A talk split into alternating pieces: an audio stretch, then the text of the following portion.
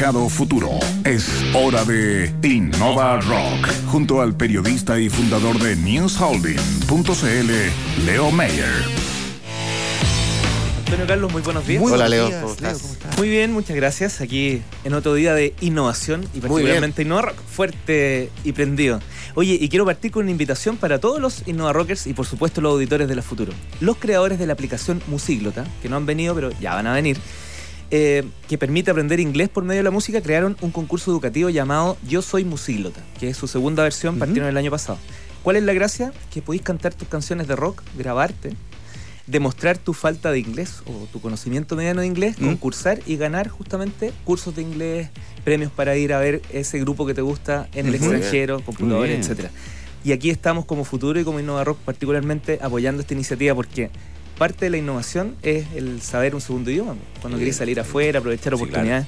Y de una forma muy entretenida. Así que para más detalles de este concurso, www.musilota.com.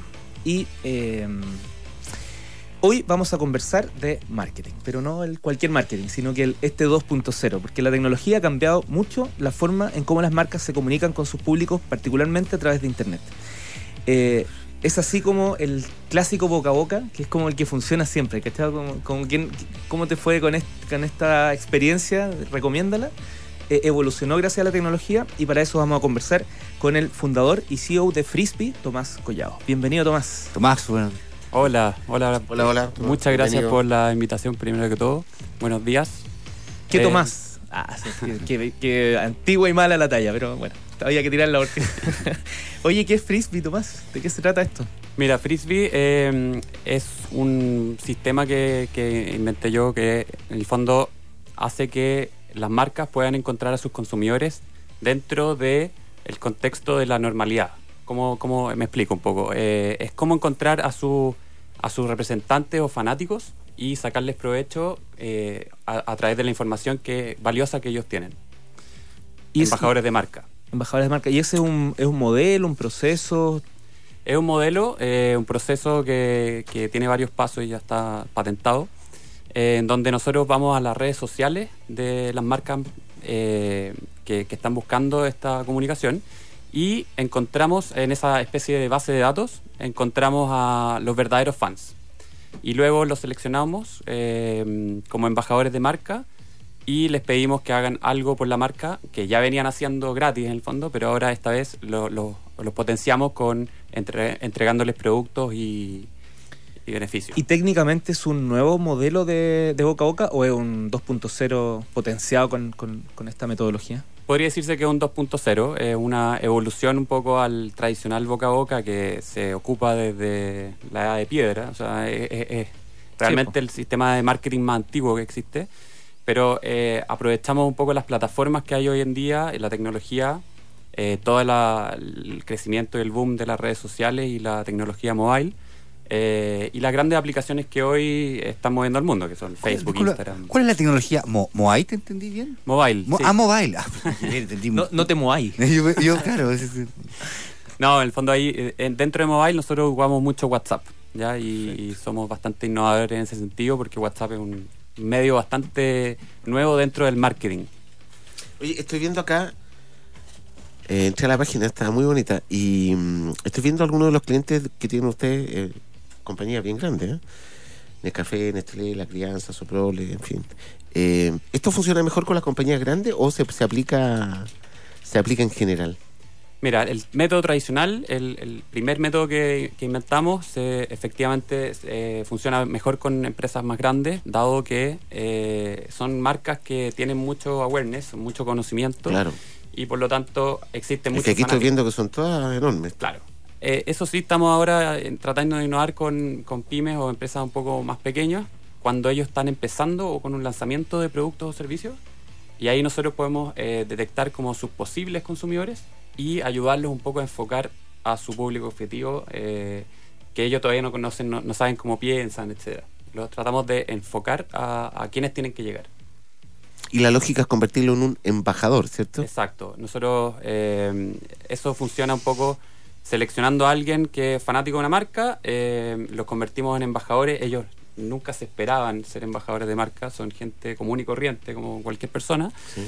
Eh, y lo que hacemos básicamente es como premiarlos un poco por ser fanáticos de la marca y a cambio les pedimos que nos entreguen información y divulguen el mensaje de, de la marca, divulguen la comunicación, las campañas, etcétera.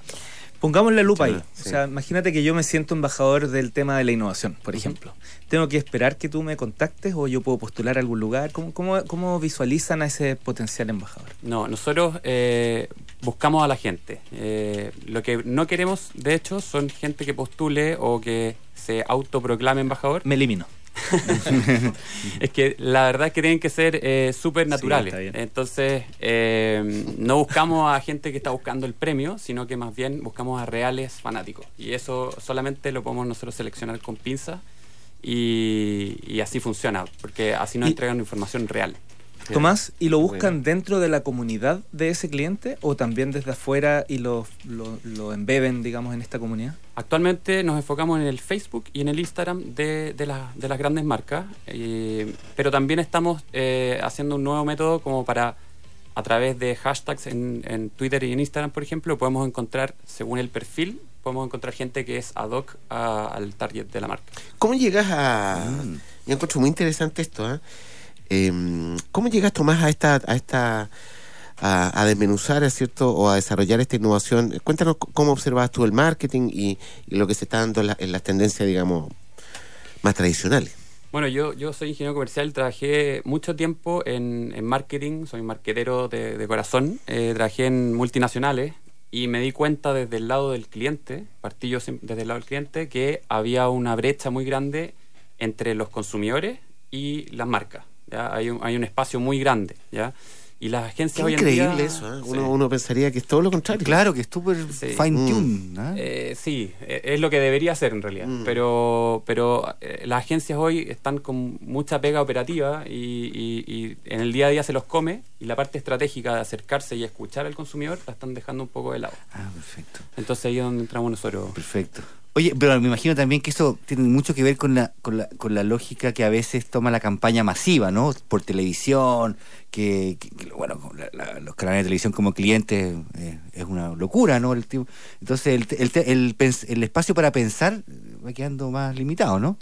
Exacto, o sea, esto es, es- es como un movimiento continuo que las marcas tienen que estar mostrándose. Hay campañas 360 que le llaman como antiguamente, eh, que están en todos los medios al mismo tiempo y la verdad es que siempre falta un poco de tiempo para pensar en qué vamos a hacer y se hace nomás. Y ahí es donde nosotros tratamos de darle tips según la opinión de sus propios consumidores. ¿A qué apela, eh, Tomás, el, el marketing? A la... Es que mira, déjame contarte lo que pasó. Ayer, bueno, me dio la cobertura, el atentado y todo lo demás. Bueno, quise descansar un poco y eh, llegué a una página de internet donde me mostraron de casualidad que la Nintendo, mira lo que te voy a decir, la Nintendo va a sacar, van a vender acá en Chile esa, la, el- el- la primera consola que hicieron esa cuadradita ploma. Y yo me acordé de uno de mis hijos.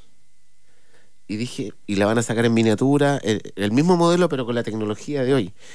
Inmediatamente me llené de, de recuerdos y de cosas. Y dije, mira, qué, bueno que la vayan a vender acá. Me acordé de muchas cosas.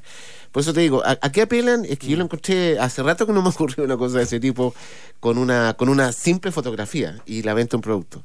Bueno, e- efectivamente hay números que lo respaldan. Eh, hay un estudio de Nielsen bien importante que dice que el 92% de las decisiones de compra se toman a través del el círculo más cercano. Recomendaciones que son a veces explícitas, o sea, cuando yo le pregunto a alguien sobre un producto, un auto o un producto más pequeño, o de repente son impulsivas. Yo me, me acuerdo de cuando era chico que yo me comía tal producto con un amigo o que el chocolate no sé cuánto eh, me, me da la sensación de, de mi niñez, etcétera Y eso es lo que finalmente me lleva a la compra. Entonces es muy importante cómo claro. el círculo, mi, mi familia, mis amigos, mis compañeros del trabajo, influyen en las decisiones de compra. ¿El mundo digital ayuda a eso? ¿Colabora o, o qué pasa con esa situación? Sí, el mundo digital, sobre todo las redes sociales, que están formadas un poco por estos círculos cercanos, ayudan a, a- a tomar las decisiones. Hay gente que directamente eh, dice, me compro este celular o este otro, y lo pone en discusión en su, en su Facebook, y la gente, todo el mundo opina. Y la decisión finalmente se guía totalmente Sí, por claro, eso. se va haciendo. Vamos, vamos a seguir la conversa por redes sociales, yo creo. ¿no? Está, No, está muy buena. interesante. Bueno, entonces a Frisbee, este, me gustó la página, Frisbee se acercan a ustedes o No, nosotros los buscamos a los Ya. embajadores. Siempre eh, eh, eh, eh, algo que tiene que ser muy natural y por lo tanto queremos gente que no, es- no se espera ser embajadora. Oye, ¿les ha ido bien entonces con las compañías? Sí, muy bien. Estamos con marcas grandes hoy como La Crianza, que ya llevamos desde que existimos. Eh, sí, AgroSuper está metida ahí y, y, bueno, otras, otras multinacionales como Nestlé, eh, Nescafé, Dolce Gusto, etcétera, Maggi. Y, mm, son empresas que confían en nosotros, somos pequeños todavía, pero la innovación siempre es bienvenida en este tipo de empresas que y también empresas más pequeñas. ¿ya? Eh, nosotros estamos mostrando hoy a, a- a trabajar con empresas más pequeñas que quieren innovar con productos y quieren probar un poco el mercado. Excelente. Tomas 15 segundos para que puedas hacer tu Excelente. pitch. Bueno, invito a todos los marqueteros, eh, la- las áreas comerciales, todas las empresas que, quieran innovar un poco a que entren a frisbee.cl, nos envíen un mail a contacto arroba eh, y nos juntemos a, que vean cómo funciona este mundo de frisbee. Eh, el mundo de los embajadores es algo bien importante eh, y puede generar grandes cambios en la comunicación que tienen hoy en sus marcas. Mucho éxito, que Tomás muy Collado, bien. fundador de Tomás, felicitaciones, muy interesante esto. Muchas gracias. Que esté muy bien. Muchas gracias por invitarme. Nos vamos, Leo. Mañana, 9 de la mañana, por Mañana, favor, 9 de la pongan la alarma y no se pierdan a Josefa que va a conducir el Innova Rock que vamos a tener este sábado. Bien, nos vamos. Espero que tengan una estupenda jornada. Eh... Partimos a Lima. Sí, porque Con Huáscar. ¿eh? Con Huascarito se va a Lima. Ya. Chau, chau. Chao, que estén bien. Radio Futuro presentó Mercado Futuro, una conversación sobre economía para orientar